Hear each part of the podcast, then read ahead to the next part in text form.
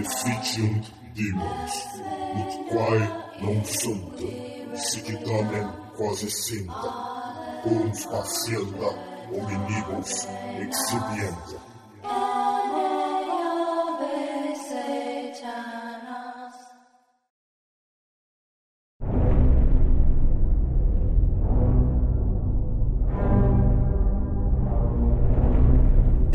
Começar dizendo que Peter Terry era um viciado em heroína. Nós éramos amigos na faculdade e continuamos a ser depois que me formei. Observe que eu disse eu. Ele desistiu depois de dois anos. Depois que saí dos dormitórios e fui para um apartamento pequeno, não via muito Peter. Conversávamos online de vez em quando, quando o ICQ era rei nos anos anteriores ao Facebook. Houve um período em que ele não estava online por cerca de cinco semanas seguidas. Eu não estava preocupado, ele era um maluco notório e viciado em drogas. Então eu presumi que ele simplesmente parou de se importar. Até que em uma noite, eu ouvi fazer logon. Antes que eu pudesse iniciar uma conversa, ele me enviou uma mensagem. Ei, hey David, cara, precisamos conversar. Foi quando ele me contou sobre a Casa Sem Fim, Recebeu esse nome porque ninguém jamais havia chegado à saída final. As regras eram bem simples e clichês. Chegue à última sala do prédio e ganhe 500 dólares.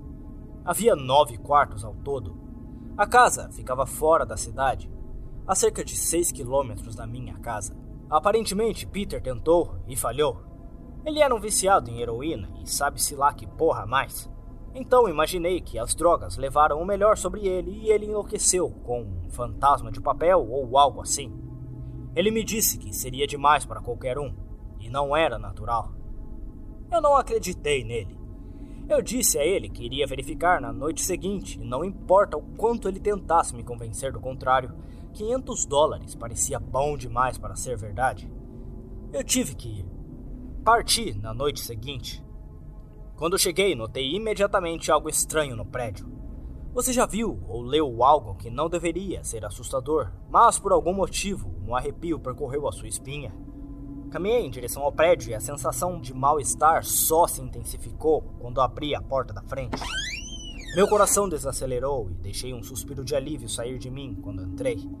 O quarto parecia um saguão normal de hotel, decorado para o Halloween. Uma placa foi colocada no lugar de um trabalhador. Dizia: Sala 1 por aqui, mas oito seguem. Chegue ao fim e você vencerá. Eu ri e fiz meu caminho para a primeira porta. A primeira área era quase irrissível.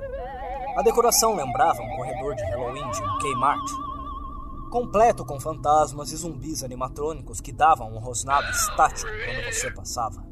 No outro extremo havia uma saída. Era a única porta, além daquela pela qual eu entrei. Eu escovei as teias de aranha falsas e me dirigi para o segundo quarto. Fui recebido pela neva quando abri a porta do quarto 2. A sala definitivamente aumentou a aposta em termos de tecnologia. Não havia apenas uma máquina de fumaça, mas um morcego pendurado no teto e voando em círculos. Apavorante. Eles pareciam ter uma trilha sonora de Halloween que alguém encontraria em uma loja de 99 centavos em loop em algum lugar da sala. Não vi um aparelho de som, mas imaginei que deveriam ter usado um sistema de som. Passei por cima de alguns ratos de brinquedo que giravam e caminhei com o peito estufado até a próxima área. Estendi a mão para a maçaneta e meu coração caiu de joelhos. Eu não queria abrir aquela porta. Um sentimento de pavor me atingiu com tanta força que eu mal conseguia pensar. A lógica tomou conta de mim depois de alguns momentos aterrorizantes e eu me livrei dela e entrei na próxima sala. A sala 3 é quando as coisas começaram a mudar. Na superfície parecia uma sala normal. Havia uma cadeira no meio do piso de madeira. Uma única lâmpada no canto não iluminava bem a área, lançando algumas sombras no chão e nas paredes. Esse era o problema: sombras, no plural. Com exceção da cadeira, havia outras. Mal tinha entrado pela porta e já estava apavorado. Foi nesse momento que soube que algo não estava certo. Eu nem pensei enquanto automaticamente tentava abrir a porta pela qual eu entrei. Estava trancada do outro lado. Isso me irritou. Alguém estava trancando as portas enquanto eu progredia? Não havia como. Eu os teria ouvido. foi uma trava mecânica que se configurou automaticamente, talvez. Mas eu estava com muito medo para realmente pensar. Voltei para a sala e as sombras se foram. A sombra da cadeira permaneceu, mas as outras se foram. Comecei a andar lentamente. Eu costumava ter alucinações quando era criança, então descartei as sombras como fruto da minha imaginação. Comecei a me sentir melhor quando cheguei à metade da sala e olhei para baixo enquanto dava meus passos, e foi quando eu vi. Ou melhor, não vi. Minha sombra não estava lá. Eu não tive tempo de gritar. Corri o mais rápido que pude para a outra porta e me joguei no quarto sem pensar. A quarta sala era possivelmente a mais perturbadora. Ao fechar a porta, toda a luz parecia ser sugada e colocada de volta na sala anterior. Fiquei ali, cercado pela escuridão, incapaz de me mover. Não tenho medo do escuro e nunca tive, mas fiquei absolutamente apavorado. Toda visão havia me deixado. Eu segurei a minha mão na frente do rosto, e se eu não soubesse o que estava fazendo, nunca seria capaz de dizer. A escuridão não se descreve. Não consegui ouvir nada. Era um silêncio mortal. Quando você está em uma sala à prova de som, ainda pode se ouvir respirando. Você pode se ouvir estando vivo. Eu não podia. Comecei a tropeçar para frente de alguns momentos. Meu coração batendo rapidamente era a única coisa que eu podia sentir. Não havia nenhuma porta à vista. Nem tinha certeza se havia desta vez. O silêncio foi então quebrado por um zumbido baixo. Eu senti algo atrás de mim. Eu me virei loucamente, mas mal conseguia ver o meu próprio nariz. Eu sabia que estava lá, no entanto. Independente de quão escuro estivesse, eu sabia que algo estava lá. O zumbido ficou mais alto, próximo. Parecia me cercar, mas eu sabia que o que estava causando o barulho estava na minha frente, aproximando-se. Dei um passo para trás eu nunca havia sentido esse tipo de medo. Não consigo descrever o verdadeiro medo. Eu nem estava com medo de morrer, eu estava com medo de qual era a alternativa. Eu estava com medo do que essa coisa tinha reservado para mim. Então as luzes piscaram por um segundo e eu vi nada. Não vi nada. E sei que não vi nada ali. A sala mergulhou novamente na escuridão e o zumbido tornou-se um guincho selvagem. Gritei em protesto. Não consegui ouvir esse maldito som por mais um minuto. Corri para trás, para longe do barulho, e procurei a maçaneta da porta. Eu me virei e caí no quarto 5. Antes de descrever a sala 5, você precisa entender uma coisa. Eu não sou um viciado em drogas. Eu não tive histórico de abuso de drogas ou qualquer tipo de psicose além das alucinações da infância que mencionei anteriormente. E essas ocorreram apenas quando eu estava realmente cansado ou apenas acordando. Entrei na casa sem fim com a cabeça limpa. Depois de cair na sala anterior, minha visão da sala 5 era de minhas costas. Olhando para o teto, o que vi não me assustou, simplesmente me surpreendeu. As árvores haviam crescido no quarto e se erguiam acima da minha cabeça. Os tetos dessa sala eram mais altos que os outros, o que me fez pensar o que estava no centro da casa. Levantei-me do chão, limpei-me e dei uma olhada ao redor. Era definitivamente a maior sala de todas. Eu não conseguia nem ver a porta de onde eu estava. Vários arbustos e árvores devem ter bloqueado a minha linha de visão com a saída.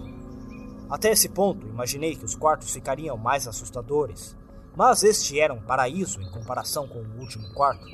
Eu também presumi que o que quer que estivesse no quarto 4 ficava lá atrás. Eu estava incrivelmente errado.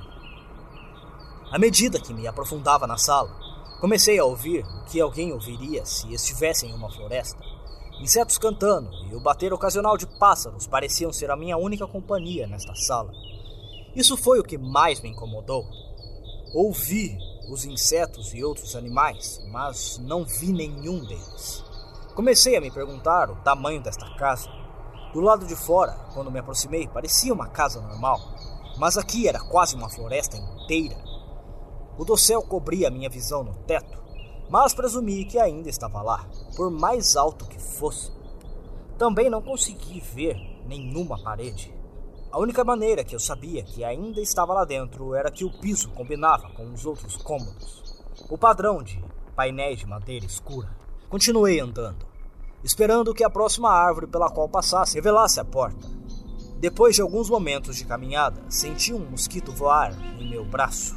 Afastei-me e continuei.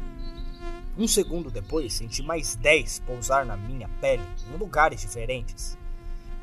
Eu senti rastejar para cima e para baixo dos meus braços e pernas, e alguns passaram pelo meu rosto. Eu me debati loucamente para tirá-los todos, mas eles continuaram rastejando. Olhei para baixo e soltei um grito abafado. Eu não vi um único inseto. Nenhum inseto estava em mim, mas eu podia senti-los rastejar. Eu os ouvi voar pelo meu rosto e picar a minha pele, mas não consegui ver nenhum. Caí no chão e comecei a rolar loucamente. Eu estava desesperado. Eu odiava insetos, especialmente aqueles que não podia ver ou tocar. Mas esses insetos podiam me tocar e estavam por toda a parte. Comecei a engatinhar. Eu não tinha ideia de para onde estava indo. A entrada não estava à vista e eu não tinha visto a saída. Então eu apenas rastejei, minha pele se contorcendo com a presença daqueles insetos fantasmas. Depois do que pareceram horas, eu encontrei a porta. Eu agarrei a árvore mais próxima e me levantei, batendo, sem pensar nos meus braços e pernas. Tentei correr, mas eu não consegui. Meu corpo estava exausto de rastejar e lidar com o que quer que estivesse em mim. Dei alguns passos trêmulos até a porta, agarrando a cada árvore no caminho para me apoiar. Estava a alguns metros de distância quando ouvi o zumbido baixo de antes. Estava vindo da sala ao lado e era mais profundo. Eu quase podia senti-lo dentro de mim. Como quando você fica do lado de um amplificador de som. A sensação dos insetos em mim diminuiu à medida que o zumbido ficava mais alto. Quando coloquei a minha mão na maçaneta, os insetos desapareceram completamente. Mas não consegui girá-la. Eu sabia que, se soltasse, os insetos voltariam e não haveria como voltar para o quarto 4. Eu apenas fiquei lá, minha cabeça pressionada contra a porta marcada com seis e minha mão trêmula segurando a maçaneta. O zumbido era tão alto que eu nem conseguia me ouvir fingindo pensar. Não havia nada que eu pudesse fazer a não ser seguir em frente. O quarto 6 era o próximo, e o quarto 6 era o inferno. Fechei a porta atrás de mim Quando a porta se fechou, o zumbido se foi. Abri os olhos, surpresos, e a porta que eu havia fechado havia sumido. Agora era apenas uma parede. Eu olhei em volta em estado de choque. A sala era idêntica à sala 3. A mesma cadeira e abajur, mas com a quantidade correta de sombras dessa vez. A única diferença era que não havia porta de saída e a que eu entrei não existia.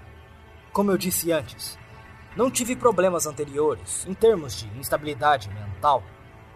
Mas, naquele momento, caí no que agora sei que foi a loucura. Eu não gritei, eu não fiz nenhum som. No começo, eu cocei suavemente, a parede dura, mas eu sabia que a porta estava em algum lugar. Arranhei onde estava a maçaneta. Eu agarrei a parede freneticamente com as duas mãos minhas unhas sendo lixadas contra a parede de madeira. Caí silenciosamente de joelhos. O único som da sala era o arranhar incessante contra a parede. Eu sabia que estava lá. A porta estava ali. Eu sabia que estava ali. Eu sabia que se pudesse apenas passar por essa parede. Você está bem? Eu pulei do chão e girei em um movimento. Apoiei-me na parede atrás de mim e vi o que era que falava comigo. Até hoje me arrependo de ter voltado. Havia uma garotinha. Ela estava usando um vestido branco e macio que descia até os tornozelos. Ela tinha longos cabelos loiros até o meio das costas, e pele branca e olhos azuis. Ela era a coisa mais assustadora que eu já tinha visto. E sei que nada na minha vida será tão enervante quanto o que vi nela. Enquanto olhava para ela, vi outra coisa. Onde ela estava, vi o que parecia ser o corpo de um homem apenas maior que o normal e coberto de pelos. Ele estava nu, da cabeça aos pés, mas a sua cabeça não era humana e seus dedos eram cascos. Não era o diabo, mas naquele momento poderia muito bem ter sido. A forma tinha a cabeça de um corneiro e o focinho de um lobo. Foi horrível e era sinônimo da garotinha na minha frente. Eles eram a mesma forma. Eu realmente não posso descrevê-lo, mas eu os vi ao mesmo tempo. Eles compartilhavam o mesmo lugar naquela sala. Mas era como olhar para as duas dimensões separadas. Quando via a garota, via a forma, e quando via a forma, via a garota. Eu não conseguia falar. Eu mal conseguia ver. A minha mente estava se revoltando contra o que eu estava tentando processar. Eu já havia sentido medo antes em minha vida e nunca havia sentido tanto medo quanto quando fiquei preso no quarto 4. Mas isso foi antes do quarto 6. Eu apenas fiquei lá olhando para o que quer que falasse comigo. Não havia saída. Eu estava preso aqui com ele. E então voltou a falar: David, você deveria ter ouvido. Quando falou, ouvi as palavras da garotinha, mas a outra forma falou em minha mente com uma voz que não tentarei descrever. Não havia outro som. A voz continuou repetindo essa frase várias vezes em minha mente, e eu concordei. Eu não sabia o que fazer. Eu estava caindo na loucura, mas não conseguia tirar os olhos do que estava à minha frente. Eu caí no chão, achei que tinha desmaiado, mas o quarto não deixou. Eu só queria que acabasse. Eu estava de lado, meus olhos bem abertos e a forma olhando para mim. Correndo pelo chão na minha frente estavam os dois ratos movidos à bateria do segundo quarto. A casa estava brincando comigo, mas por alguma razão ver aquele rato puxou a minha mente de volta de qualquer profundidade em que eu estava indo e olhei ao redor da sala. Eu estava saindo de lá. Eu estava determinado a sair daquela casa e viver e nunca mais pensar neste lugar. Eu sabia que esta sala era o inferno e eu estava pronto para fazer residência. No começo, eram apenas meus olhos que se moviam. Eu procurei nas paredes por qualquer tipo de abertura. A sala não era tão grande, então não demorou muito para absorver todo o layout. O demônio ainda me provocava, a voz ficando mais alta enquanto a forma da permanência enraizada onde estava. Eu coloquei a minha mão no chão, levantei-me de quatro e me virei para escanear a parede atrás de mim. Então vi algo em que não pude acreditar. A forma agora estava bem atrás de mim, sussurrando em minha mente, como eu não deveria ter vindo. Senti sua respiração na minha nuca, mas eu me recusei a virar. Um grande retângulo foi riscado na madeira com um pequeno amassado no centro, bem na frente dos meus olhos. Eu vi o grande sete que eu tinha gravado sem pensar na parede. Eu sabia o que era. O quarto 7 ficava logo depois daquela parede onde ficava o quarto 5, momentos atrás. Eu não sei como fiz isso. Talvez fosse apenas meu estado de espírito na época. Mas criei a porta. Eu sabia que tinha. Na minha loucura, havia riscado na parede o que mais precisava: uma saída para a próxima sala. O quarto 7 era o próximo. Eu sabia que o demônio estava bem atrás de mim, mas por algum motivo ele não conseguia me tocar. Fechei os olhos e coloquei as duas mãos nos sete grandes na minha frente. Eu empurrei. Empurrei o mais forte que pude. O demônio agora estava gritando em meu ouvido. Ele me disse que eu nunca iria embora. Ele disse que era o fim, mas eu não iria morrer. Eu ia morar lá, no quarto 6 com ele. Eu não, eu não iria. Eu empurrei e gritei em plenos pulmões. Eu sabia que iria empurrar a parede virtualmente.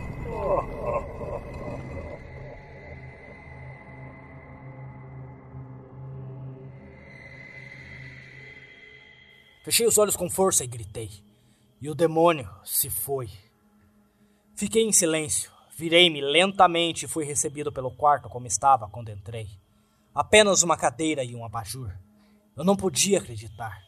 Mas não tive tempo para ir bem. Voltei para o set e pulei um pouco para trás. O que eu vi foi uma porta.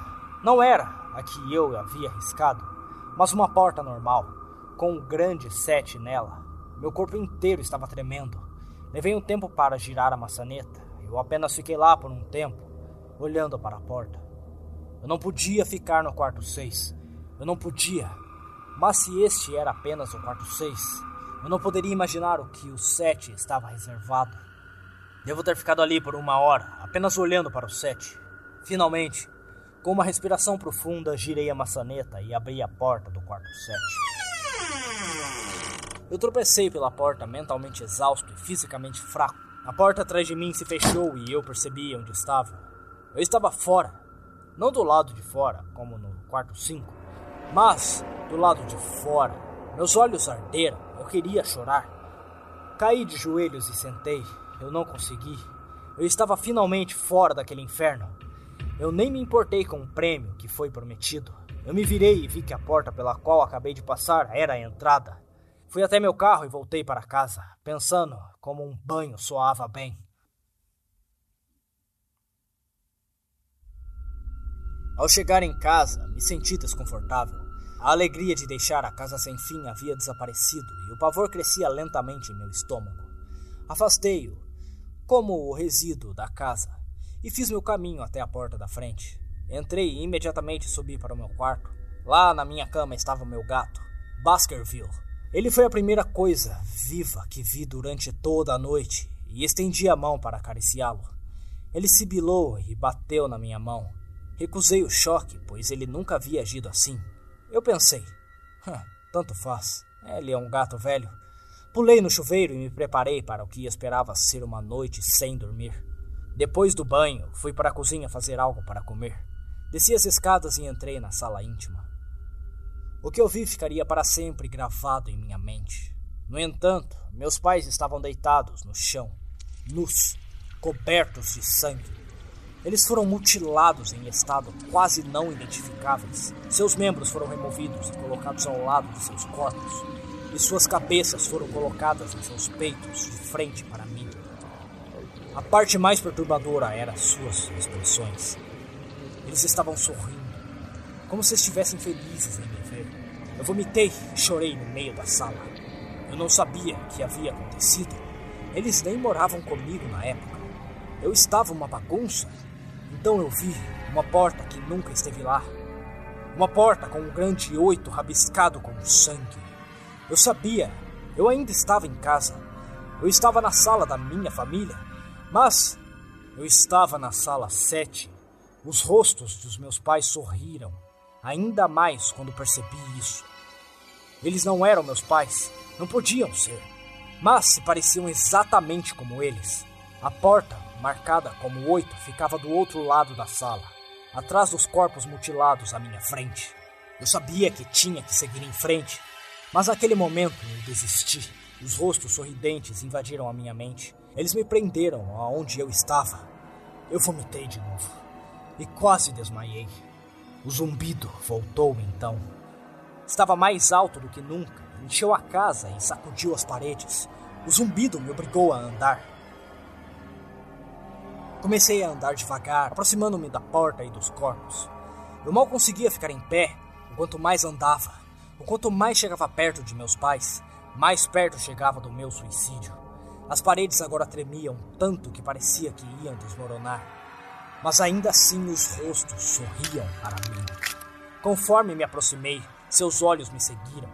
Eu estava agora entre os dois corpos, a poucos metros da porta. As mãos desmembradas abriram caminho através do tapete em minha direção. Enquanto os rostos continuavam a me encarar, um novo terror tomou conta de mim. E eu andei mais rápido. Eu não queria ouvi-los falar. Não queriam que as vozes combinassem com as de meus pais. Eles começaram a abrir a boca e as mãos estavam a centímetros de meus pés. Em uma onda de desespero, corri em direção à porta e abri, e abati atrás de mim. Sala 8. Eu estava acabado. Depois do que eu tinha acabado de experimentar, eu sabia que não havia mais nada que esta maldita casa pudesse jogar em mim que eu não pudesse viver. Não havia nada menos que o fogo do inferno para o qual eu não estava preparado. Infelizmente, subestimei as habilidades da casa sem fim. Infelizmente, as coisas ficaram mais perturbadoras. mais assustadoras e mais indescritíveis na sala 8. Ainda tenho dificuldade em acreditar no que vi no quarto 8. Mais uma vez, a sala era cópia carbono da sala 3 e 6. Mas, sentados na cadeira geralmente vazia, estava um homem. Após alguns segundos de descrença, minha mente finalmente aceitou o fato de que o homem sentado na cadeira era eu. Não alguém que se parecia comigo, era David Williams. Eu me aproximei. Eu tinha que dar uma olhada melhor. Embora tivesse certeza disso, ele olhou para mim e notei lágrimas em seus olhos. Por favor, por favor, não faça isso. Por favor, não me machuque. Ah, o quê? Eu perguntei. Qu quem é você? Eu, eu não vou te machucar. sim, sim, você vai. Você vai me machucar. E eu não quero que faça isso. Ele se sentou na cadeira, com as pernas para cima e começou a balançar para frente e para trás. Na verdade, era uma aparência bastante patética, especialmente porque era eu, idêntico em todos os sentidos. Ouça, quem é você? Eu estava agora apenas alguns metros do meu doppelganger. Foi a experiência mais estranha até agora, ficar ali falando comigo mesmo. Eu não estava com medo, mas logo estaria. Por que você é? Você vai me machucar! Você vai me machucar! Se você quiser ir embora, você vai me machucar! Por que você está dizendo isso? Apenas se acalme, ok? Vamos tentar descobrir isso. E então eu vi. O David sentado estava usando as mesmas roupas que eu, exceto por uma pequena mancha vermelha em sua camisa bordada com o número 9. Você vai me machucar, você vai me machucar, por favor, não, não, não. Meus olhos não deixaram aquele pequeno número em seu peito. Eu sabia exatamente o que era. As primeiras portas eram claras e simples, mas depois de um tempo elas ficaram um pouco mais ambíguas. Sete foi riscado na parede, por minhas próprias mãos. O oito foi marcado com sangue em cima dos corpos de meus pais. Mas nove, esse era o número que estava em uma pessoa, uma pessoa viva. Pior ainda, foi em uma pessoa que parecia exatamente comigo. David? Eu tive que perguntar. Sim, você vai me machucar. Você vai me machucar. Ele continuou a soluçar e balançar. Ele respondeu a David. Ele era eu, até a voz. Mas aquele nove. Eu andei por alguns minutos enquanto ele soluçava em sua cadeira. O quarto tinha a porta, e assim como no quarto seis, a porta pela qual entrei havia sumido. Por alguma razão presumi que tentar achar a saída na parede não me levaria a algum lugar algum. Estudei as paredes e o chão ao redor da cadeira, enfiando a cabeça por baixo e vendo se havia alguma coisa embaixo. Infelizmente, não havia nada.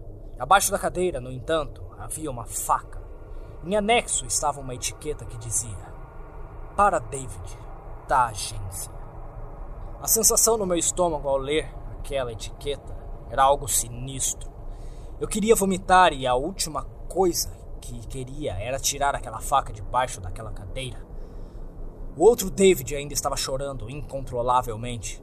Minha mente estava girando em um sótão de perguntas sem respostas. Quem colocou isso aqui e como conseguiram meu nome? Sem falar no fato de que, ao me ajoelhar no chão frio de madeira, também me sentei naquela cadeira, soluçando em protesto por ter sido ferido por mim mesmo. Era algo demais para processar. A casa e a gerência estavam brincando comigo o tempo todo. Por algum motivo, meus pensamentos se voltaram para Peter e se ele chegou, ou não, tão longe. Se o fizesse, se encontrasse um Peter Terry soluçando nesta mesma cadeira, balançando para frente e para trás. Ah, eu afastei os pensamentos da minha cabeça. Eles não importavam. Peguei a faca debaixo da cadeira e imediatamente o outro David ficou quieto. David? Ele disse em minha voz: O que. O que você pensa que vai fazer? Levantei-me do chão e apertei a faca em minha mão. Eu vou sair daqui. David ainda estava sentado na cadeira, embora estivesse muito calmo. Ele olhou para mim com um leve sorriso. Eu não sabia se ele iria rir ou me estrangular.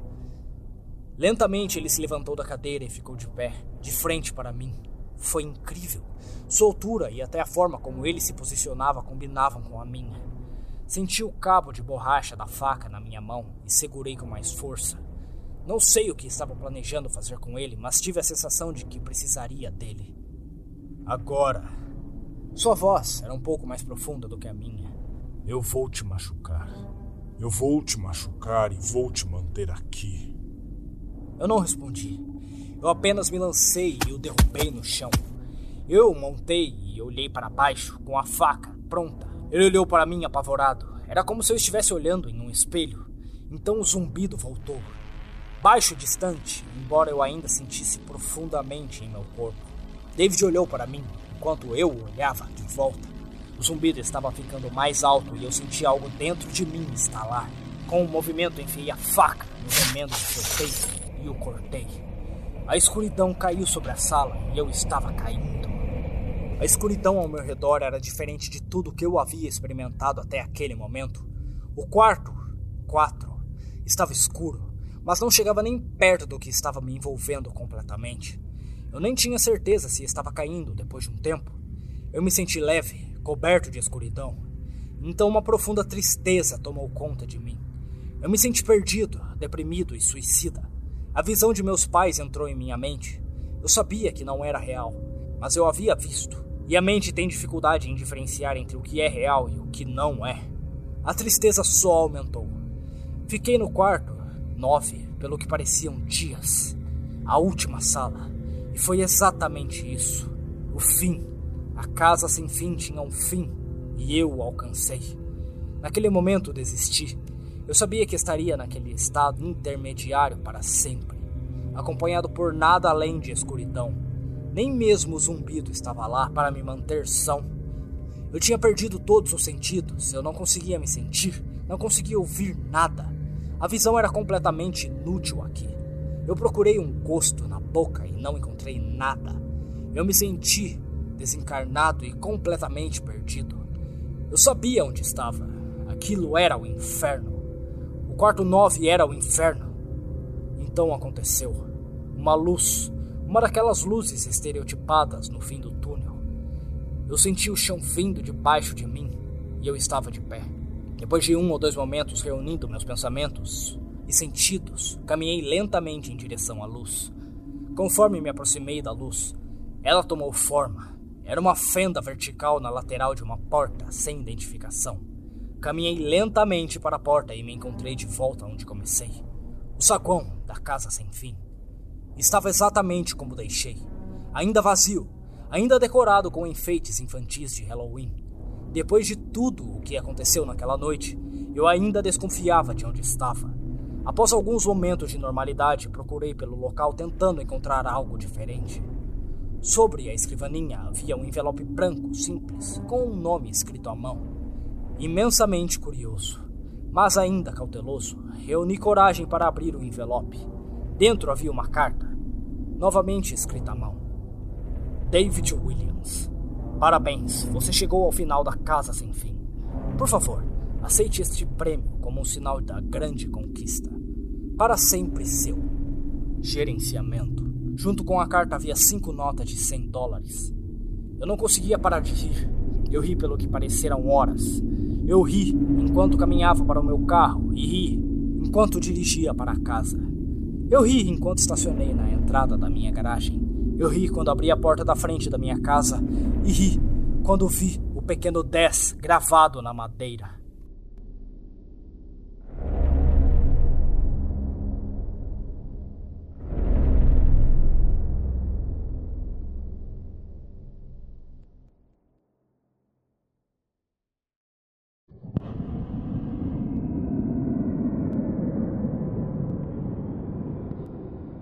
Fazia três semanas desde que ouvi qualquer palavra de David.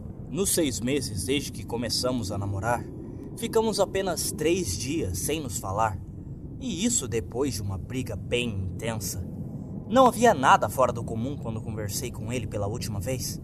Ele apenas mencionou que iria verificar algo que um amigo lhe contou. Mas então recebi uma mensagem muito estranha na noite anterior. Era de David, mas não era de seu número. Tinha apenas cinco palavras. Sem fim, não vem. David. Algo estava errado. Depois de ler aquele texto, senti náuseas, como se estivesse vendo algo que não deveria. Decidi entrar em contato com Peter, mas já havia falado com esse idiota antes. Ele era um caloteiro, mas pelo menos poderia ter alguma informação sobre onde David poderia estar. Decidi entrar no ICQ com a conta de David. Achei que seria mais fácil começar algo com Peter se ele não soubesse que era eu. Quando eu loguei, ele imediatamente me mandou uma mensagem. David, puta merda, você me deixou preocupado. Pensei que tinha ido para casa. O que quer dizer? A casa sem fim, cara. Aquele lugar que te falei, eu poderia jurar que você iria. E no fim, esse cara sabia o que estava acontecendo. É, sim, na verdade, eu não consegui encontrar. Talvez eu tente amanhã novamente. Onde estava mesmo? Ah, de jeito nenhum. Você já me preocupou pra caralho. Que lugar que eu estive, cara. Você não quer ir pra lá. Peter, esta é a Maggie. Espera, o quê? Onde está o David? Eu não sei. Pensei que você saberia, mas aparentemente não. Ah, merda. Merda, merda, merda. Que? Sério, Peter? Você precisa me contar o que está acontecendo. Ah, eu acho que ele foi para casa. Fica fora da cidade. Talvez seis quilômetros descendo a rua Terrence. A entrada sem sinalização. Depois à direita e. Puta merda. Cara, ele se foi. Não, eu não acho que ele se foi. E o que você está planejando fazer? Eu vou trazê-lo de volta. Saí na noite seguinte por volta das oito. Não havia um único carro durante toda a viagem e quando virei para a rua sem sinalização, eu vi uma placa apontando para a estrada. Sem fim, por aqui, aberto 24 horas. Minha respiração não estava estável desde que saí de casa, e ver a casa não ajudou. Não havia outros carros por perto, o que me fez pensar que não estava aberto. A luz da varanda da frente iluminava a área circundante e as janelas mostravam que as luzes estavam acesas no interior. Estacionei o meu carro, andei até a frente e entrei. O saguão da frente era bastante normal, mas, como previ, não havia ninguém lá. Todas as luzes estavam acesas, mas ninguém estava lá. Além da porta pela qual entrei, postado do lado dele havia outro sinal. Sala 1 por aqui. Mais oito seguem. Chegue ao final e você ganha. Não foi isso que fez meu estômago revirar. Não foi isso que parou meu coração. Havia mais abaixo, rabiscado e o manuscrito em vermelho.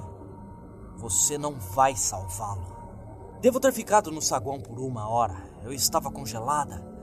Eu não sabia como continuar. Eu passei pela porta. Eu chamei a polícia. Depois de ler a placa, decidi que posso ter mordido mais do que eu poderia mastigar. Tenho uma estatura mediana para uma menina, mas bem magra. Decidi que ligar para a polícia era a melhor coisa a se fazer então enfiei a mão no bolso e abri o telefone para ligar. Sem serviço. A casa devia estar bloqueando o sinal e ficava basicamente no meio do nada. Caminhei em direção à entrada, imaginando que encontraria serviço do lado de fora. Estendi a mão para a maçaneta e torci. Nada. Estava trancado. Eu balancei com mais força nada. Estava trancado por fora. Eu bati minhas mãos contra a porta e gritei para qualquer um que pudesse me ouvir. Eu sabia que era inútil. Ninguém estava aqui além de mim. Então eu senti uma vibração em meu bolso. Eu me balancei e olhei para o meu telefone. Um texto não lido. Fui salva. Talvez a mensagem fosse David dizendo que ele estava bem. Era um número diferente. Um que eu não tinha no meu telefone. Apertei e quase derrubei o telefone. Você também não pode se salvar. Meu corpo inteiro estava tremendo. Eu não queria desmaiar. Eu estava presa lá, um celular sem sinal, numa sala sem saída. Meus olhos examinaram a sala e pousaram na porta do outro lado da sala. Um um dourado foi montado na frente. Parecia a porta de um quarto de hotel. O chão parecia distante quando me aproximei da porta. Em alguns momentos eu estava a poucos centímetros dele e encontrei minha cabeça na madeira e escutei. Tudo que eu ouvi foi uma música distante de Halloween. Apenas música instrumental assustadora que você ouviria em qualquer casa mal assombrada. De repente, fiquei um pouco mais calma. David sempre foi conhecido por suas pegadinhas. Ele me contava sobre essas configurações elaboradas que ele e seus amigos faziam para os novos jogadores de seu time de futebol. De alguma forma, um sorriso apareceu em meu rosto e eu abri a porta sem medo. Entrar à primeira sala aliviou ainda mais meus medos. O quarto era uma tentativa completamente normal de uma casa mal assombrada, embora um tanto deficiente. Em cada canto havia um espantalho, mas nem um pouco assustador. Eles eram o tipo que você costuma ver na escola primária, com grandes rostos sorridentes. Fantasmas de papel pendiam no teto, e um ventilador no canto adicionava uma brisa fria que fazia girar. Ao lado de um dos espantalhos havia novamente a única outra porta na sala. Impresso na frente, semelhante à primeira porta, havia um grande dois. Eu ri e deixei este quarto esfarrapado para trás. Quando abri a porta do quarto 2, não conseguia ver um metro à minha frente. Estava completamente cheio de uma névoa cinza que cheirava a borracha. Imaginei que deveria haver alguma máquina de fumaça aqui, e ela deve estar bombeando este material por horas. Não havia janelas no último cômodo, então a ventilação devia ser terrível. Caminhei lentamente para frente e soltei um pequeno grito. Eu tinha esbarrado grande Jason Voorhees robótico. Seus olhos brilhavam vermelho e a faca na sua mão foi para cima e para baixo em um movimento de esfaqueamento espamódico. Meu coração estava disparado e se alguém estivesse comigo, eu me sentiria incrivelmente envergonhada. Cobri minha boca e passei por Robo Jason. A névoa estava ficando um pouco forte. Eu estava começando a me sentir um tonta quando encontrei a porta do quarto 3, coloquei a minha mão na maçaneta e a puxei para trás com dor. A maçaneta estava extremamente quente. Coloquei a minha mão na própria porta e senti que ela também estava quente. Não consegui ouvir nada do outro lado. Encostei o ouvido na madeira quente, esperando ouvir fogo, e não ouvi nada. Presumi que fosse apenas o calor. Como se estivessem bombeando calor para dentro dele, como a sala final do Mr. Toad's Wild Ride na Disneylândia. Peguei a ponta do meu vestido e a enrolei na mão. Girando a maçaneta o mais rápido que pude, eu me joguei no quarto 3. Não havia fogo, apenas escuridão. Estava muito frio. O quarto 3 não era como os outros quartos. Naquele momento eu sabia que algo não estava certo. Tentei distinguir qualquer coisa do quarto, mas não conseguia nem ver as mãos agarrando a maçaneta. O que agora não estava lá eu estava presa. Devo ter virado na escuridão, embora não tenha me mexido quando entrei. Nesse momento, uma luz do teto piscou. Um único holofote apontando diretamente para baixo, iluminando uma pequena mesa. E nesta pequena mesa havia uma lanterna. Embora eu não pudesse realmente ver para onde estava indo, segui em frente. A luz no teto foi suficiente para fazer meu caminho até a mesa. Ao pegar a lanterna, notei uma pequena etiqueta presa no cabo. Para Meg, da gerência. No momento em que terminei de ler, a luz acima de mim se apagou novamente. Fiquei no escuro. Eu me atrapalhei com a lanterna por um segundo antes de poder ligá-la. Do que parecia ser de todas as direções, um zumbido baixo e estrondoso me cercou. Meu coração batia forte e comecei a girar no mesmo lugar lançando o facho da lanterna ao meu redor. Não havia nada na sala, mas depois de um tempo notei algo assustador. Pode ter sido minha imaginação, mas pude ver uma figura se afastar no último segundo, onde quer que o feixe da luz atingisse. Comecei a entrar em pânico. Comecei a me afastar da pequena mesa, sem nem saber em que direção estava indo. O zumbido estava ficando mais alto. E então comecei a sentir a presença do que quer que estivesse se esquivando da luz. Minhas mãos tremiam violentamente enquanto eu iluminava freneticamente a luz em qualquer direção que eu pudesse pensar. Estava sempre lá, escapando por pouco de volta para a escuridão, todas as vezes, mas estava cada vez mais perto. Meus olhos começaram a se encher de lágrimas. Achei que fosse deixar cair a lanterna de tanto tremer, até que a vi a luz incide diretamente sobre um pequeno número 4. Estava escrito em um pedaço de papel e colado em uma porta de madeira no canto. Eu corri. Corri o mais rápido que pude com a lanterna apontada diretamente para minha frente. Eu podia sentir isso atrás de mim. O zumbido estava ficando mais alto e eu pensei ter sentido sua respiração em meu pescoço. Estava correndo neste ponto.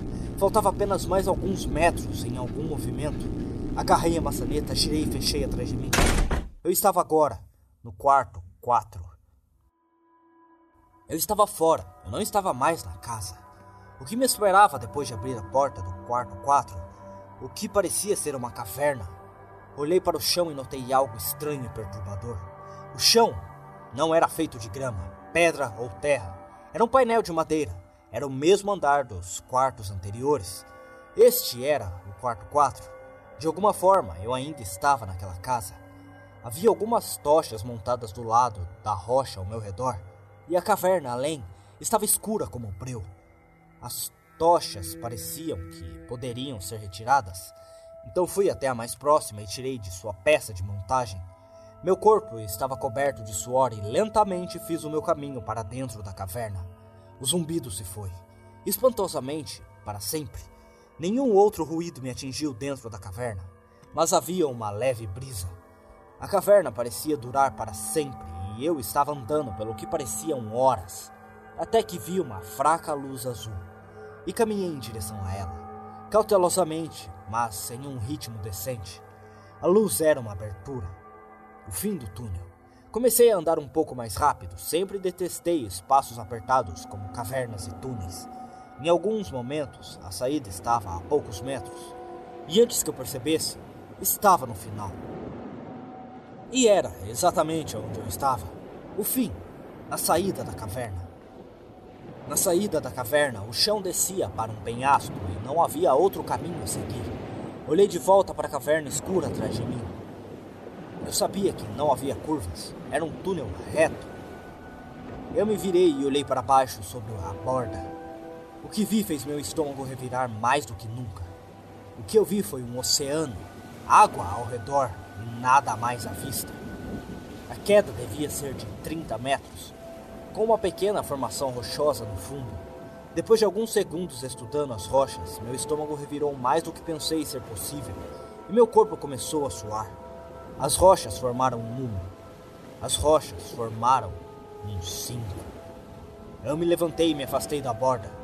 Eu odiava alturas. Fui parada por uma parede que não deveria estar lá. Eu me virei e me deparei com uma visão aterrorizante. A caverna havia desaparecido. Eu estava cara a cara com uma sólida parede de pedra, à encosta de qualquer montanha que fosse. Eu tinha que continuar dizendo a mim mesma que ainda estava na casa sem fim. Eu não fui embora. Claramente esta não é uma montanha real, mas parecia tão real. Eu me virei e olhei para o penhasco novamente. Não havia como. Esta casa já esteve bastante bagunçada antes. Eu estava lá fora, pelo amor de Deus. Mas o que esperava que eu fizesse agora era demais. Eu sabia o que significava aquelas pedras lá embaixo. Essa era a entrada da sala 5. Não havia escadas que descessem, nem outros caminhos para usar. Eu estava presa novamente. A casa queria que eu pulasse. Eu afundei no chão. Eu me enrolei em uma bola. Eu não poderia fazer isso. Não havia como eu pular em um penhasco em uma formação rochosa irregular 30 metros abaixo.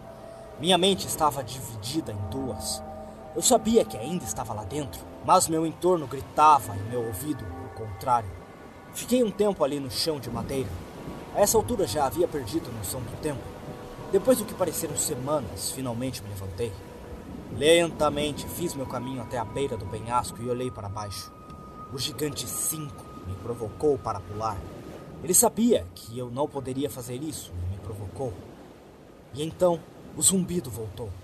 O zumbido baixo e distante parecia vir de trás de mim, ressoando dentro da montanha. Não sei o que deu em mim, mas depois de ouvir aquele som, algo dentro de mim se acendeu. Fechei os olhos com força e pulei. O vento soprava forte quando caí, e um medo profundo tomou conta de mim. Eu ia morrer. Eu ia me chocar contra aquelas pedras e morrer. Eles iam me despedaçar e eu ia morrer.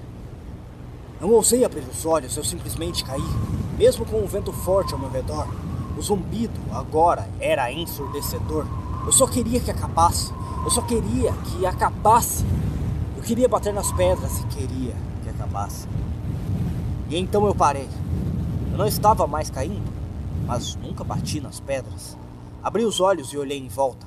Eu estava em pé, sobre os familiares painéis de madeira da casa. O zumbido se foi e o silêncio tomou seu lugar. Eu tinha conseguido. Eu estava no quarto 5. Não sei como aconteceu, mas eu estava no quarto 5. A sensação de pavor se foi. Eu estava incrivelmente feliz por estar viva. Depois de alguns momentos para me recompor, decidi dar uma olhada no resto da sala. Minha felicidade me abandonou rapidamente. Esta sala estava vazia.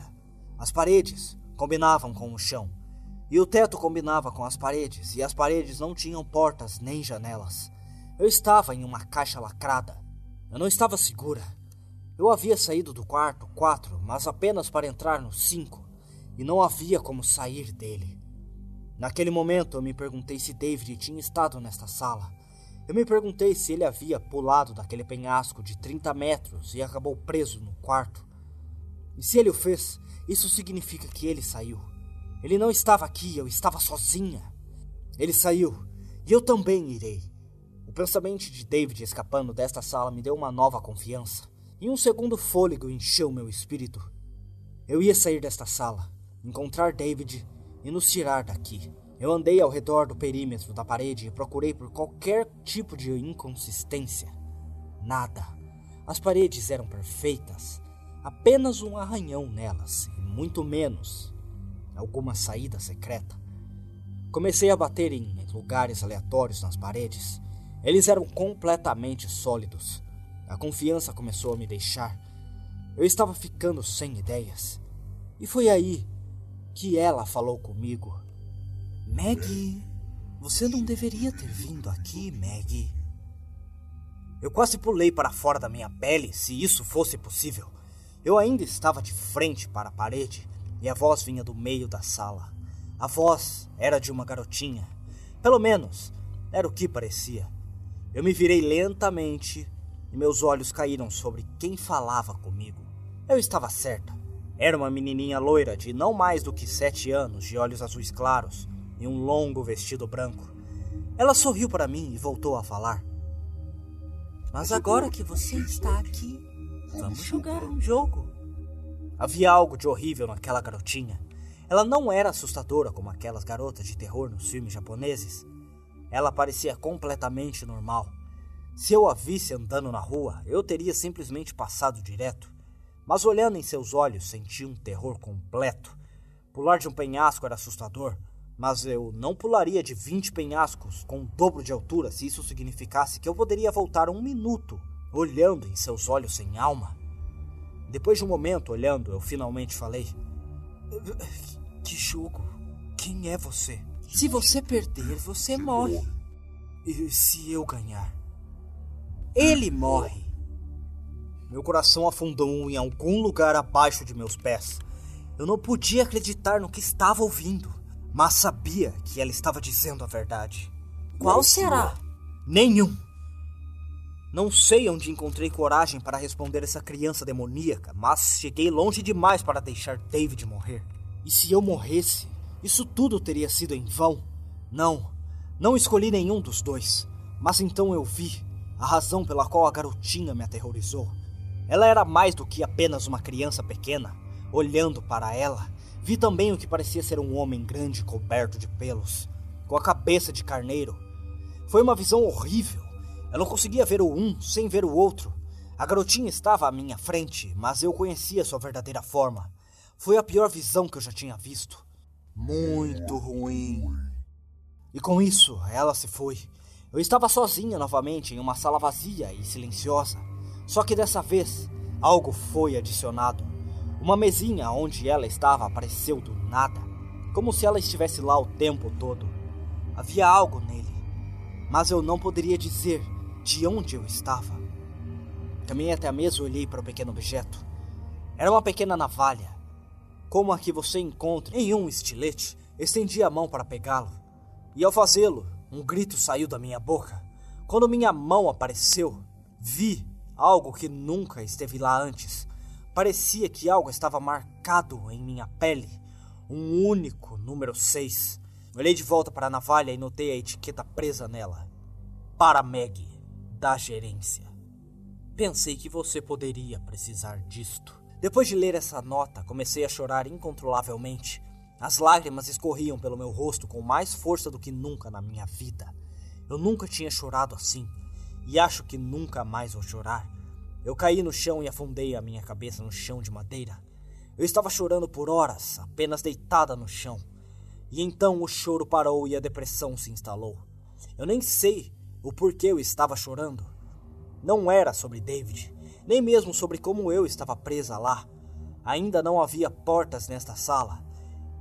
Eu ainda estava presa, mas não foi por isso que fiquei triste. Eu estava na depressão mais profunda possível. Depressão completa e sem emoção. Senti-me vazia. Levantei-me do chão e me estabilizei contra a mesa. Meus olhos caíram sobre a navalha e eu a peguei. Eu ia me matar. Eu não aguentava mais. Eu sabia, David estava provavelmente morto e eu estava presa aqui. Havia acabado.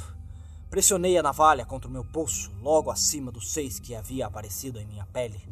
Os soluços voltaram e eu apenas fiquei lá, chorando com a navalha pressionada contra o meu pulso. David estava morto. Eu estava prestes a morrer. Nada mais importava e, com um corte profundo, cortei o meu pulso.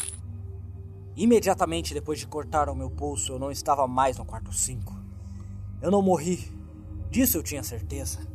A depressão se foi, mas eu não estava nada feliz. As lágrimas ainda corriam pelo meu rosto. A sala em que eu estava era semelhante à anterior, e novamente não tinha portas. Não havia lâmpadas, mas de alguma forma eu ainda conseguia ver tudo com clareza. A sala estava completamente vazia mas antes que eu tivesse tempo de pensar no que fazer a seguir, escureceu e o zumbido de antes voltou. Eu cobri meus ouvidos em protesto. Estava mais alto do que nunca. Mas acabou em um momento e as luzes voltaram. Só que desta vez, algo foi adicionado à sala. E então eu gritei. Lá no meio da sala, amarrado por correntes e nu da cintura para cima, estava David. Parecia que ele foi torturado. Feridas de faca cobriram seu peito e braços. Dave! Corri até ele o mais rápido que pude. Ele estava consciente. Vi seu peito subir e descer, mas ele não falava. E foi aí que percebi o que estava gravado em seu peito. Caí de joelhos ao vê-lo. O Sete olhou para mim como se tivesse olhos.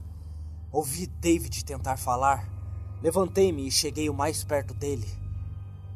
David, David, você pode me ouvir? Maggie, o que você está fazendo aqui? Sua voz era leve, mas ele estava falando e eu estava grata por isso. David, eu estou tentando salvá-lo. Como faço para te tirar daí? Havia grandes cadeados nas correntes que prendiam no lugar. Procurei pelo quarto qualquer tipo de chave, mas tudo que encontrei foi uma pequena faca em um dos cantos. O metal era muito grosso para que a faca sequer amassasse. Então, eu o desconsiderei como inútil. Voltei para David. Parecia que ele estava à beira da morte e então senti meu bolso vibrar. Isso me assustou terrivelmente. Tirei o telefone do bolso e, como eu suspeitava, um texto não lido. Abri o telefone. Não sou eu. Eu não sabia o que pensar. David estava bem na minha frente, mas aquela mensagem era o primeiro número que entrou em contato comigo. É o primeiro texto que recebi de David que mencionava a casa sem fim. Maggie. Eu ouvi sua voz claramente com meus ouvidos em minha mente. Parecia que sua voz vinha de todos os lados. Maggie, você tem que continuar. Do que você está falando? Como? Eu estava cara a cara com David ou quem quer que estivesse acorrentado aqui. Aquela faca. Ele fez um leve movimento com a cabeça em direção ao canto. Vai buscar. Corri e voltei imediatamente com a faca na mão em meus poucos segundos. Eu não sabia. Eu não tinha ideia do que estava acontecendo, mas precisava salvá-lo e faria qualquer coisa. Agora, apunhale no meu peito. Ah, o quê? Eu fiquei chocada. David ficou ali pendurado, olhando diretamente nos meus olhos. Você tem que passar a faca pelo sete no meu peito. É a única maneira de salvar nós dois. Não! Eu tropecei para trás. Não, não, isso não faz nenhum sentido. Meg! Ele estava gritando agora. Seus olhos pareciam frenéticos ao lado de sua boca. O lado de sua boca se curvou em um sorriso. Meg, me esfaqueie agora! É o único jeito. Olhei para a faca em minha mão. Minha cabeça parecia estar sendo agitada por um bastão. Eu estava completamente perdida. Fechei os olhos e com força senti a faca em minha mão. Meg! E com um grito e uma estocada, enfiei a faca no peito de David. Não sei o que deu em mim. Eu só sabia que era o único jeito. Abri os olhos e vi seu rosto. Estava apavorado. Lágrimas corriam pelo seu rosto e David me olhou nos olhos. Por quê? Por que você fez isso? Ele não poderia me enganar. Eu sei que não era David. Não pode ter sido. Ou então eu não seria capaz de esfaqueá-lo. Eu sei que não foi. Seus olhos reviraram quando a vida o deixou. Mas foi quando mudou. O sete em seu corpo havia sumido e o sangue escorria no chão em uma poça debaixo de mim. O líquido carmesim se estendeu em todas as direções. O círculo quase encheu a sala e comecei a afundar. Tentei me mover, mas não consegui. Era como areia movediça. O sangue chegava aos meus joelhos agora. Por mais que eu tentasse lutar, eu apenas afundava mais. Até meu peito agora. Eu agarrei e arranhei a madeira ao meu redor. O corpo sem vida de David pairava acima, com a cabeça voltada para mim, sorrindo. O sangue atingiu meu pescoço. Eu estava além de apavorada. Em pouco tempo eu estava totalmente submersa na escuridão. E eu caí. Quando acordei, estava fora da casa. Eu podia sentir até a fria debaixo de mim. Olhei de costas e olhei ao céu noturno. A casa sem fim se elevava acima de mim, completa, com meu carro estacionado no mesmo local. Eu não tinha certeza se deveria rir ou chorar. Eu estava fora, eu estava fora. Levantei-me e explanei as minhas calças. Meu corpo ainda tremia enquanto eu caminhava para o meu carro. Mas uma sensação de mal-estar tomou conta de mim. Não havia como escapar. A casa simplesmente não me deixaria ir. Algo não estava certo, eu sabia. Eu sabia que não matei David na sexta sala, eu sabia que não. Mas ele estava longe de ser encontrado. Enfiei a mão no bolso e tirei meu telefone. Nenhuma mensagem não lida. Mas eu tinha serviço. Eu abri e comecei a enviar uma mensagem para David. Onde você está? Eu escrevi. Um segundo depois de enviá-la, recebi uma resposta e apertei animadamente. Quarto 10. Seu quarto 7. Corra. E o zumbido ensurdecedor voltou. Eu fugi. Eu não sabia para onde estava indo. Mas sabia que estava lá fora eu sabia que ainda estava na casa. O zumbido sacudiu tudo ao meu redor. Sacudiu as árvores e o próprio ar. Eu só precisava encontrar um oito. Eu precisava encontrar a próxima sala. Essa era a única chance. Os primeiros quartos eram óbvios, mas à medida que avançava ficava cada vez menos claro aonde os quartos começavam e terminavam. Eu não tinha ideia do que procurar. Qualquer coisa que estivesse um número eu precisava encontrar um oito, eu precisava encontrar um oito, eu precisava. Texto não lido. Seu endereço. O que diabos ele quis dizer? Meu endereço? Deslizei o telefone de volta no bolso. O zumbido estava ficando cada vez mais alto. E foi aí que me dei conta. Meu endereço. Não poderia ser, não, não. 482, Floresta LN, unidade número 8. Eu bati o meu carro e abri a porta. O zumbido sacudiu o metal do carro e me pareceu me seguir para dentro. Eu pisei e fiz meu caminho de volta pela estrada de terra em direção ao meu apartamento. Nada disso estava fazendo sentido. Como era o quarto 8 do meu apartamento? Não havia razão não confiar nele. Não demorou muito para chegar ao meu complexo e honestamente eu nem lembrava de dirigir. Não era quando você se desliza por um minuto e acorda imediatamente na estrada. Eu nem me dei conta em trancá-lo enquanto corria até a porta da frente.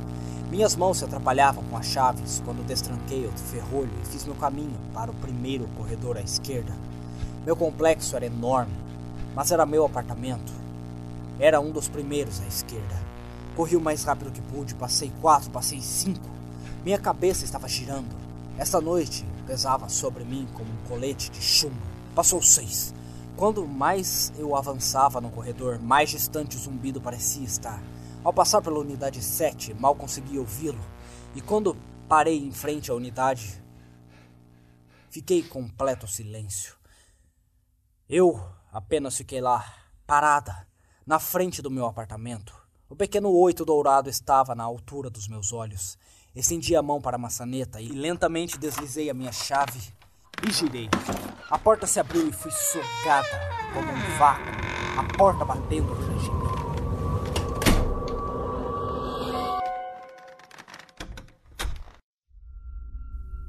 Sala 8. Levantei-me do chão e olhei em volta. Era idêntico ao meu apartamento. Se eu não soubesse melhor, teria presumido que estava em casa e que isso era um pesadelo. Minha mente foi para David e me perguntei o que era o quarto 8 para ele. O que a casa mostrava a ele. Eu andei ao redor e estudei a área. Literalmente tudo estava como eu deixei, até a comida chinesa meio comida do lado da pia. Olhei para a mesa do meu computador na sala de família. O monitor ainda estava ligado e o ICQ ainda estava funcionando. Aproximei-me e sentei-me diante dele, repassando minha conversa com Peter. Estava lá, palavra por palavra. A casa sabia de tudo. E como? Eu não fazia ideia. Para ser sincera, tentei ao máximo não pensar nisso. A resposta, sem dúvida, era algo que era melhor não saber. Eu tentei clicar no ICQ, mas não me deixou. O computador simplesmente congelou. Eu cliquei em desligar e nada. Cliquei o Alt Del, nada. Apertei o botão liga-desliga do monitor, nada. E então um pop-up apareceu na tela. Foi um bate-papo por vídeo. Eu olhei para a lista de pessoas nela e havia dois nomes: Meg e Gestão. O feed do vídeo estava ao vivo e tudo que me mostrava era uma parede cinza. Em seguida, uma mensagem da administração apareceu na caixa de texto. Espero que esteja tudo como você deixou. Quem é você? Eu respondi. Aproveite o show. E foi aí que a câmera virou. A câmera focalizou em um jovem amarrado em uma mesa cirúrgica. Ele estava completamente nu e soluçando baixinho para si. A imagem não era clara, mas pensei ter reconhecido o homem deitado ali. Ele era alto, com cabelos castanhos, curto e pele bastante pálida. Isto é o que acontece com pessoas que tentam trapacear. Foi quando percebi quem era. Amarrado à mesa cirúrgica estava Peter Terry. E ele não estava sozinho. Não quero descrever o que assisti naquele momento. Os gritos, os sons que Peter fazia eram diferentes de tudo que já ouvi de um ser humano. Eu não conseguia desviar o olhar. Eu queria, mas acho que era o poder da sala. Não conseguia desviar o olhar. Peter soltou um grito final de gelar a alma mas não ouvi pelos altos-falantes do computador. Vinha do meu quarto. Meu coração afundou quando eu girei em direção ao corredor. Levantei-me da cadeira e ainda podia ouvir os gritos emanando enquanto caminhava em direção à fonte. Cheguei à porta do meu quarto e os gritos foram substituídos pelo zumbido. Aquele zumbido. Isso me assombrou o tempo todo. Abri lentamente a porta e vi dentro do meu quarto o que tinha visto no meu computador. Lá estava a mesa de cirurgia, com o que resta de Peter Terry espalhado por cima. Ninguém mais estava lá. Os outros na sala se foram, mas um calafrio desceu pela minha espinha. A gerência estava aqui comigo, apenas uma sala de distância. Aproximei-me da mesa. O fedor era horrível e levou tudo de mim para evitar de vomitar. Eu sabia que estava chegando ao fim. Tinha que ser.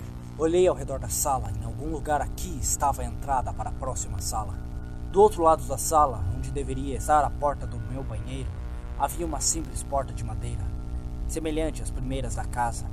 Algo estava grampeado na porta, algo comprido e ensanguentado. Eram as entranhas de Peter Terry e formavam um nove na porta. Eu me senti mal por Peter, mas passei por um inferno naquela noite. Passei direto pela mesa, Peguei um longo bisturi cirúrgico e não dei uma segunda olhada no corpo. A porta final estava lá e eu caminhei até ela. Essa noite estava prestes a terminar e eu estava saindo daquele quarto com David. Iria parar quem quer que o estivesse mantendo aqui. A porta se abriu com facilidade e quando entrei, vi o que estava esperando por mim. Era uma sala vazia, parecia uma sala de espera de consultório médico. Havia algumas madeiras encostadas à parede e revistas velhas amassadas em uma cela no canto. Do outro lado da sala, no lado onde entrei, havia uma única porta. Meu coração afundou quando li a etiqueta impressa na madeira. Não era um número, foi uma única palavra: gerência. Eu apertei a faca cirúrgica em minha mão. Tudo bem, estou acabando com isso. Eles estavam do outro lado da porta, eu podia sentir isso. E David também. O zumbido estava mais alto do que nunca. Eu podia sentir isso dentro de mim. Estava vindo de dentro de mim. À medida que eu caminhava, o barulho aumentava. E quando eu coloquei a mão na porta, o som encheu a sala. Tirei a maçaneta e abri a porta. O quarto que me esperava não era o que eu esperava. Era o saguão da frente. O mesmo saguão da frente que começou todo esse inferno. Só que desta vez havia alguém atrás da mesa. Meu coração pulou do peito quando vi quem era. Era Peter Terry. Olá, Maggie. Peter? Não, não tinha como. Como? O, o quê? Quem você esperava? Um fantasma? Satanás? Alguma garotinha loira assustadora? Ele estava sorrindo. Eu não estava. Que diabos está acontecendo aqui? Ah, Meg. Vamos lá. Apenas pense por dois segundos. Quem primeiro contou a David sobre esse lugar? Você. Não. Quem te contou sobre o paradeiro de David aqui? Puta merda! Peter, você era amigo dele! Sinto muito, Meg, mas é assim que gerimos os negócios aqui. Onde ele está? Onde ele está? Ele está aqui conosco, na casa. Ele não vai a lugar nenhum, Meg. E você também não. Eu não sei o que tomou conta de mim. Eu, eu me perdi. Eu pulei sobre o balcão e empurrei Peter para o chão. Eu agarrei pelos cabelos e bati a sua cabeça no chão. A faca cirúrgica em minha mão, pressionada firme contra o seu pescoço. Eu queria matá-lo. Eu teria que matá-lo. Ele matou Dave. Meg, você não pode. Sempre haverá alguém para administrar a casa. Não! Eu deslizei a faca em sua garganta e bati a cabeça ainda mais ao chão. Não, eu não acho que haverá. Com a sua morte, a sala ficou escura. Eu ainda podia sentir a faca cirúrgica, mas não estava mais segurando o cabelo de Peter. Não sei por quanto tempo fiquei na escuridão, mas pareceu séculos. Levantei-me procurando a escrivaninha, equilibrando-me, uma mão na lateral da superfície de mármore. Então as luzes se acenderam. Eu podia ver as janelas do outro lado da sala. Ainda era noite. Olhei para fora e o vi. David estava andando por aí, aparentemente ileso. Corri até a porta e tentei abri-la. Eu estava tão feliz. Mas a porta não se moveu. Eu tentei o meu melhor, mas a porta não me deixou sair. Olhei pela janela e vi David começando a descer a estrada de terra. Eu descansei a minha cabeça contra a porta e vi. Meu estômago embrulhou com força. Lá, preso ao meu peito, estava um crachá com a palavra gerenciamento.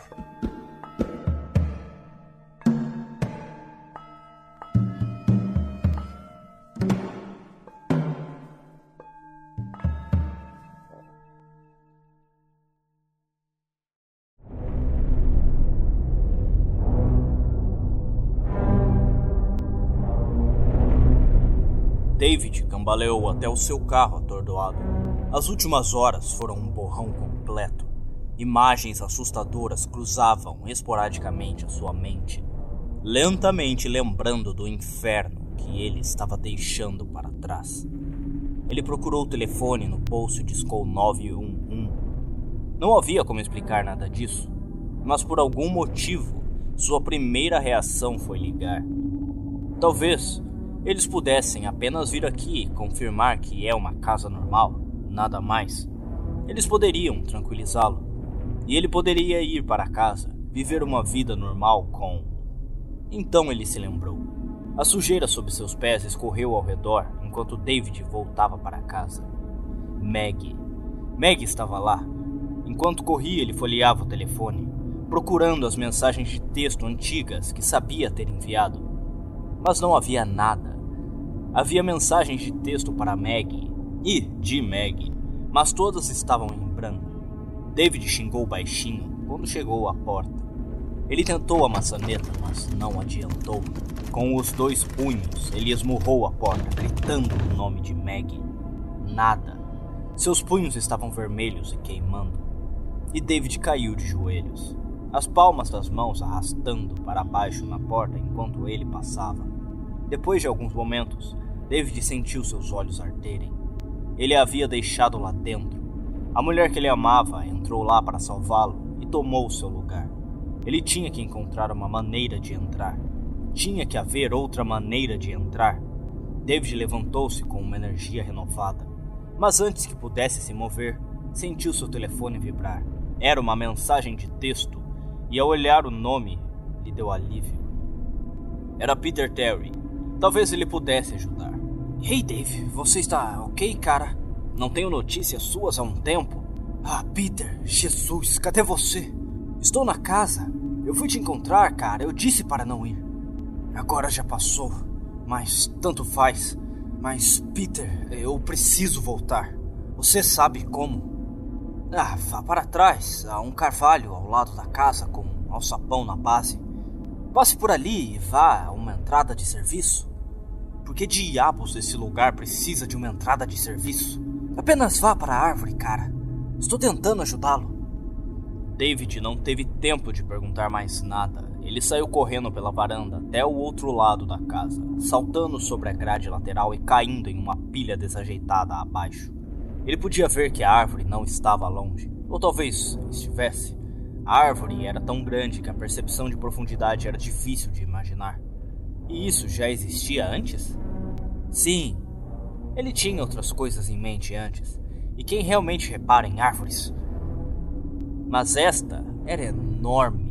Ele correu para o lado e lá estava, uma pequena porta de madeira no chão abaixo dela, como uma daquelas velhas portas de porão que as casas costumavam ter, levando a seus porões.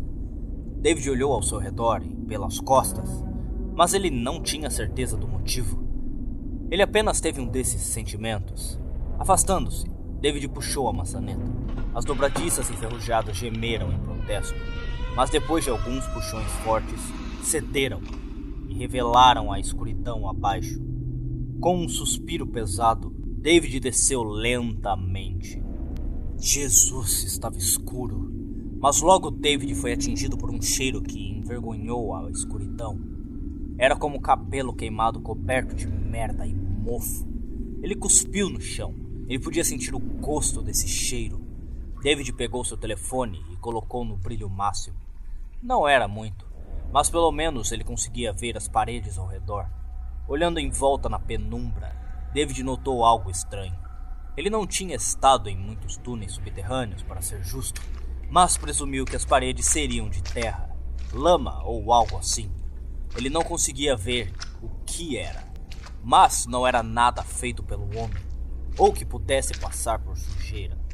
A curiosidade levou a melhor sobre ele e com o telefone estendido, ele foi até uma das paredes laterais. Ele teve que se aproximar para vê-lo, com o telefone quase tocando a parede. Os olhos de David se arregalaram. Não, não pode. Com a outra mão, David cutucou a parede, deu um soco, mas foi sólido. Ele se lembrou do cheiro e agora sabia sua origem. Era carne. As paredes do túnel estavam cobertas de pele queimada. David moveu o telefone alguns centímetros e seguiu a luz. Ele viu áreas onde diferentes peles foram costuradas com algum fio metálico espesso, quase como um fio de cobre. Uma seção fez seu estômago revirar. Era um rosto, um rosto humano, esticado e alongado, com os olhos e a boca costurados. O nariz foi removido e o buraco que ficou para trás também foi suturado. Talvez fosse o cheiro ou a visão disso, mas David não aguentou. Com uma guinada, ele virou para o lado e vomitou no chão. O túnel continuou por horas. O que provavelmente foram apenas alguns minutos pareceram horas para David. Ele tinha que entrar e salvar Meg, nada mais importava. Peter era amigo dele, mas se fosse preciso, Meg seria a primeira a salvar. Peter poderia apodrecer lá se necessário. Então, novamente, foi ele quem lhe contou sobre o caminho. O debate mental de David cessou depois que algo por trás o tocou. Com um sobressalto, ele se virou e ficou cara a cara com nada. Confuso, David pegou seu telefone e estendeu a mão para a escuridão. Nada. Nada, exceto uma parede. Uma parede que não existia há dois minutos, fétida e coberta de carne. David gritou e bateu na parede à sua frente. E ela cedeu apenas um pouco. O salão estava encolhendo, prendendo enquanto ele caminhava. Atingiu David como um trem. Ele estava no túnel de serviço, mas estava dentro da casa. Ele sabia, sem volta, a casa estava puxando-o para dentro. Anteriormente, isso poderia ter perturbado David, mais do que naquele momento. Ali, naquele túnel infernal, David mal se encolheu. Ele tinha visto do que este lugar era capaz, e ele tinha testemunhado algumas das experiências de teste de sanidade inimagináveis. Ele tinha visto tudo, ou pelo menos, ele pensou. Enquanto caminhava, David podia ouvir o túnel diminuindo por trás. O barulho de carne se esfregando e se contorcendo para selá-lo fez com que ele se sentisse enojado. Mas ele apenas acelerou seu andar. Depois de um momento, ele ouviu algo que o fez parar de repente. Era uma voz de uma menina. E não era de Meg. Por que você voltou? David ficou ali congelado. A voz parecia vir de todos os lugares. Por quê? Por que você voltou? A gritaria estava se aproximando e David se apoiou contra a parede dos fundos. Logo ele ouviu passos surdos de alguém correndo em sua direção. E então ele a viu. Uma garota, com menos de 13 anos, correndo até ele gritando sua pergunta constante. David estava atordoado demais para reagir, apenas parado ali. A garota correu até ele e começou a bater em seu peito com punhos, primeiro com força, mas depois enfraquecendo como uma garota mimada batendo no chão enquanto não consegue o que quer. Por que, Dave? Por que você voltou? A garota caiu de joelhos na frente dele, um golpe final contra sua perna. David ficou ali em estado de choque, mas as mãos ligeiramente levantadas e tensas. Seu medo começou a diminuir para fora dele. Ela claramente não era uma ameaça e não parecia ser um fantasma ou algo assim. Ei! Ele começou. Está tudo bem. Quem é você? A garota pulou ligeiramente com as suas palavras. Lentamente, ela levantou a cabeça para olhar para David. Seu coração afundou enquanto ele viu o rosto dela. Sem olhos. Absolutamente sem olhos. Escuridão. E quando ela falou, ele podia ver dentro de sua boca, sem língua e sem dentes. Apenas um vazio. Você veio para nos salvar, não é? A garota se levantou e afastou o cabelo do rosto. Por alguma razão, mesmo levando em consideração o quão aterrorizante ela deveria ter sido para David, havia algo estranhamente normal na garota. Ela tinha cabelos castanhos na altura dos ombros e era magra como um trilho com algumas manchas de sardas no nariz e nas bochechas. Até suas roupas poderiam ser encontradas em qualquer loja. Regata preta e jeans, enfiados em botas vermelhas pretas. Ela era mais velha do que ele pensava também, perto dos 16 anos, se é que ela tinha idade. Um zumbido atrás deles assustou os dois e arrastou David de volta à sua situação atual. Nós temos que ir, ela disse. Agora! E a garota agarrou a mão dele e saiu correndo. Surpreso, David o seguiu e quase deixou cair o telefone. Ele tentou segurá-lo o máximo que pôde para iluminar o caminho. Não precisa. A garota ergueu a mão livre à sua frente enquanto falava. Ela murmurou algo baixinho, algo que não poderia ser inglês. E uma luz brilhante pulsou à frente deles e a seguiu. Era como se um holofote de cima estivesse seguindo seus movimentos. O zumbido de trás deles estava ficando mais alto conforme eles se aproximavam da primeira bifurcação do túnel. Sem hesitar, a garota os desviou para a direita. Claramente, ela sabia para onde estava indo, e David não iria discutir. Depois de um momento, o zumbido parou e eles pararam na frente de uma escada que levava à escuridão. Aqui em cima! E a garota começou a subir as escadas antes deles. David voltou à realidade e ficou incrivelmente confuso. Ei, espera! A garota parou no meio da subida e olhou para cima do ombro. Olha, eu sei que isso é estranho. Não, não. Eu sei o que é estranho. Eu já vi o estranho. Quem é você? Eu vou explicar logo, tá ok? Nós realmente precisamos sair daqui. Ninguém deveria estar aqui e nós. Bem, estamos então. E com isso a garota voltou a subir. David estava prestes a responder, mas o zumbido por trás ficou mais alto. A sobrevivência superou a compreensão naquele ponto, e David agarrou a escada e a seguiu, deixando aquele túnel esperançosamente pela última vez. A escada levou a dupla a uma sala vazia. Quase parecia um enorme armário de vassouras. Alguns baldes e esfregões espalhados cobriram as paredes. Mas por fazer parte da casa, era muito despretensioso. A garota ao lado dele se desvencilhou e empurrou a mão para David. Suas mudanças de humor eram claramente algo para se impressionar, e David relutantemente pegou a mão dela e a apertou. Você provavelmente está se perguntando quem eu sou e por que eu conheço você. A garota nem esperou que David respondesse. Meu nome é Natalie e essa é uma espécie de minha casa. É, do que você está falando? Como essa casa é sua? Essa porra de lugar é a sua casa?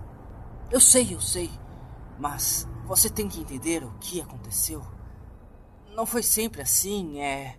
E que diabos? O que foi aquilo que você fez com a luz lá embaixo? Sim, eu sei. Tudo isso faz parte.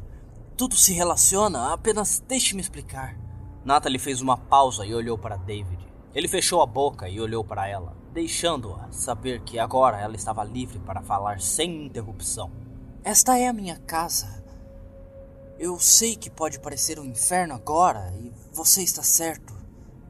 Minha família meio que lidava com algumas coisas estranhas. Nós nos mudamos para esta casa há cerca de 10 anos. E era legal. Um lugar pequeno e pitoresco, sim, considerando que estou acostumada com a cidade. Mas, mesmo assim, foi legal.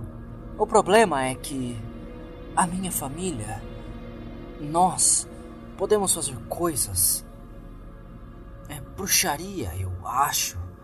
Natalie meio que riu com o pensamento. Principalmente apenas truques de salão, como aquele show de luzes que você viu nos túneis. Mas alguns de nós, como meu irmão, fomos um pouco longe demais.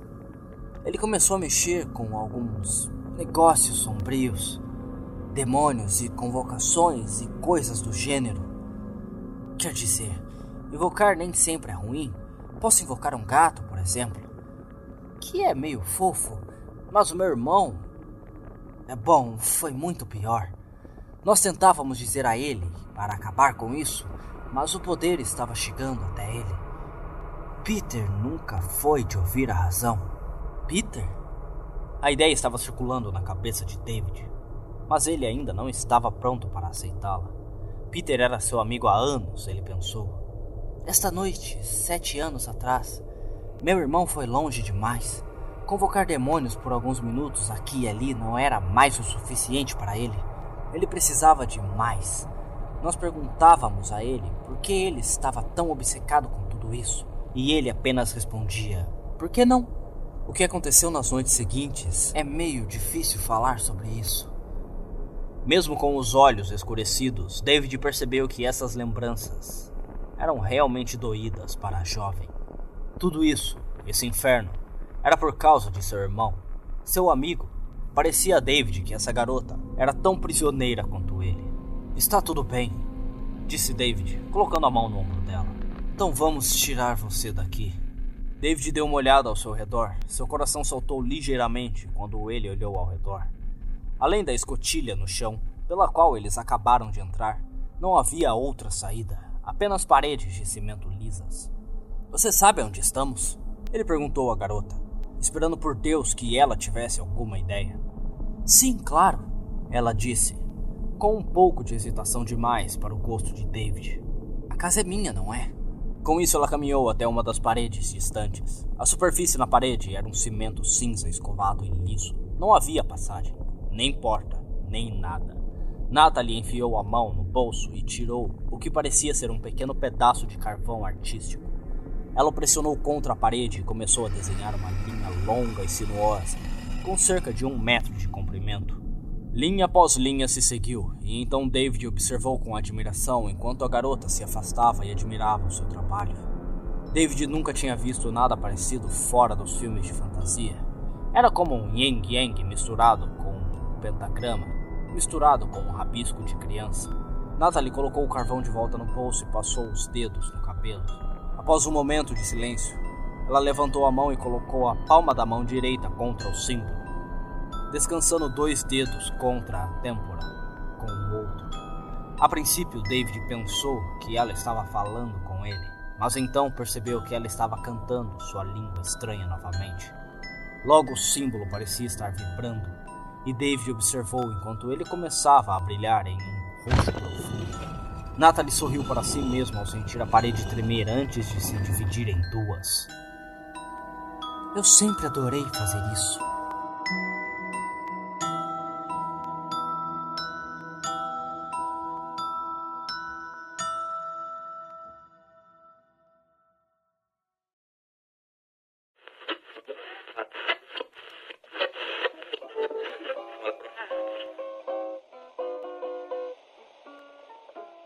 Se você chegou até aqui, eu lhe agradeço muito e venho lhe convidar para assinar o meu Apoia-se.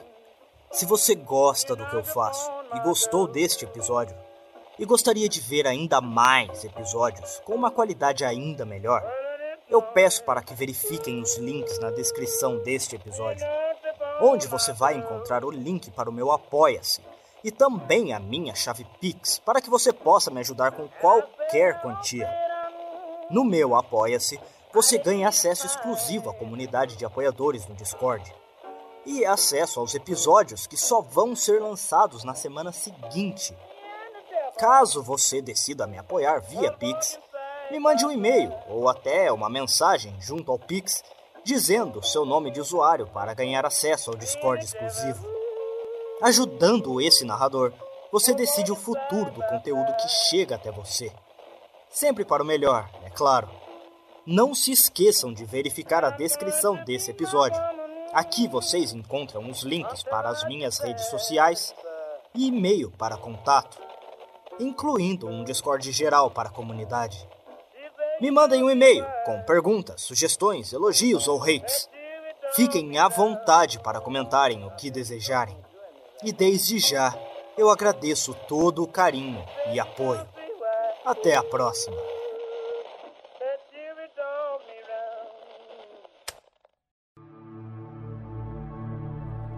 Irmãos e irmãs.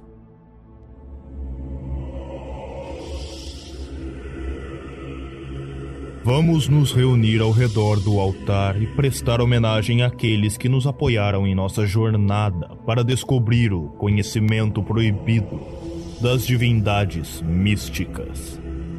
Suas contribuições são a força vital que alimenta a nossa devoção aos seres antigos que residem além do véu. Através de vossa generosidade, somos capazes de mergulhar ainda mais fundo nos segredos obscuros e distorcidos que estão escondidos nas profundezas do cosmos. Gostaria de oferecer um agradecimento especial aos nossos devotos seguidores, que demonstram lealdade inabalável à nossa causa. Yuri Gonçalves, que vossa devoção aos grandes antigos continue a crescer acima de todas as outras coisas. Renato Vital, que sua rara e singular habilidade profana de devoção e oração possa elevar nossos seguidores para além da grandeza. Clério Borges, o ostensivo e eminente, mesmo entre os grandes e profanos de nossa ordem. Que vossa fé e sabedoria jamais se esgote. Caio Barros, representante da vontade divina dos grandes antigos, um líder com força inquebrantável. Que vossa vontade seja feita nesta e na próxima vida. Vocês provaram ser verdadeiros crentes e honrados em seu compromisso com os antigos. Damos graças aos deuses e a todos os nossos seguidores que compartilham de nossa devoção ao conhecimento proibido. Que nossos caminhos continuem a se entrelaçar enquanto viajamos cada vez mais fundo no abismo.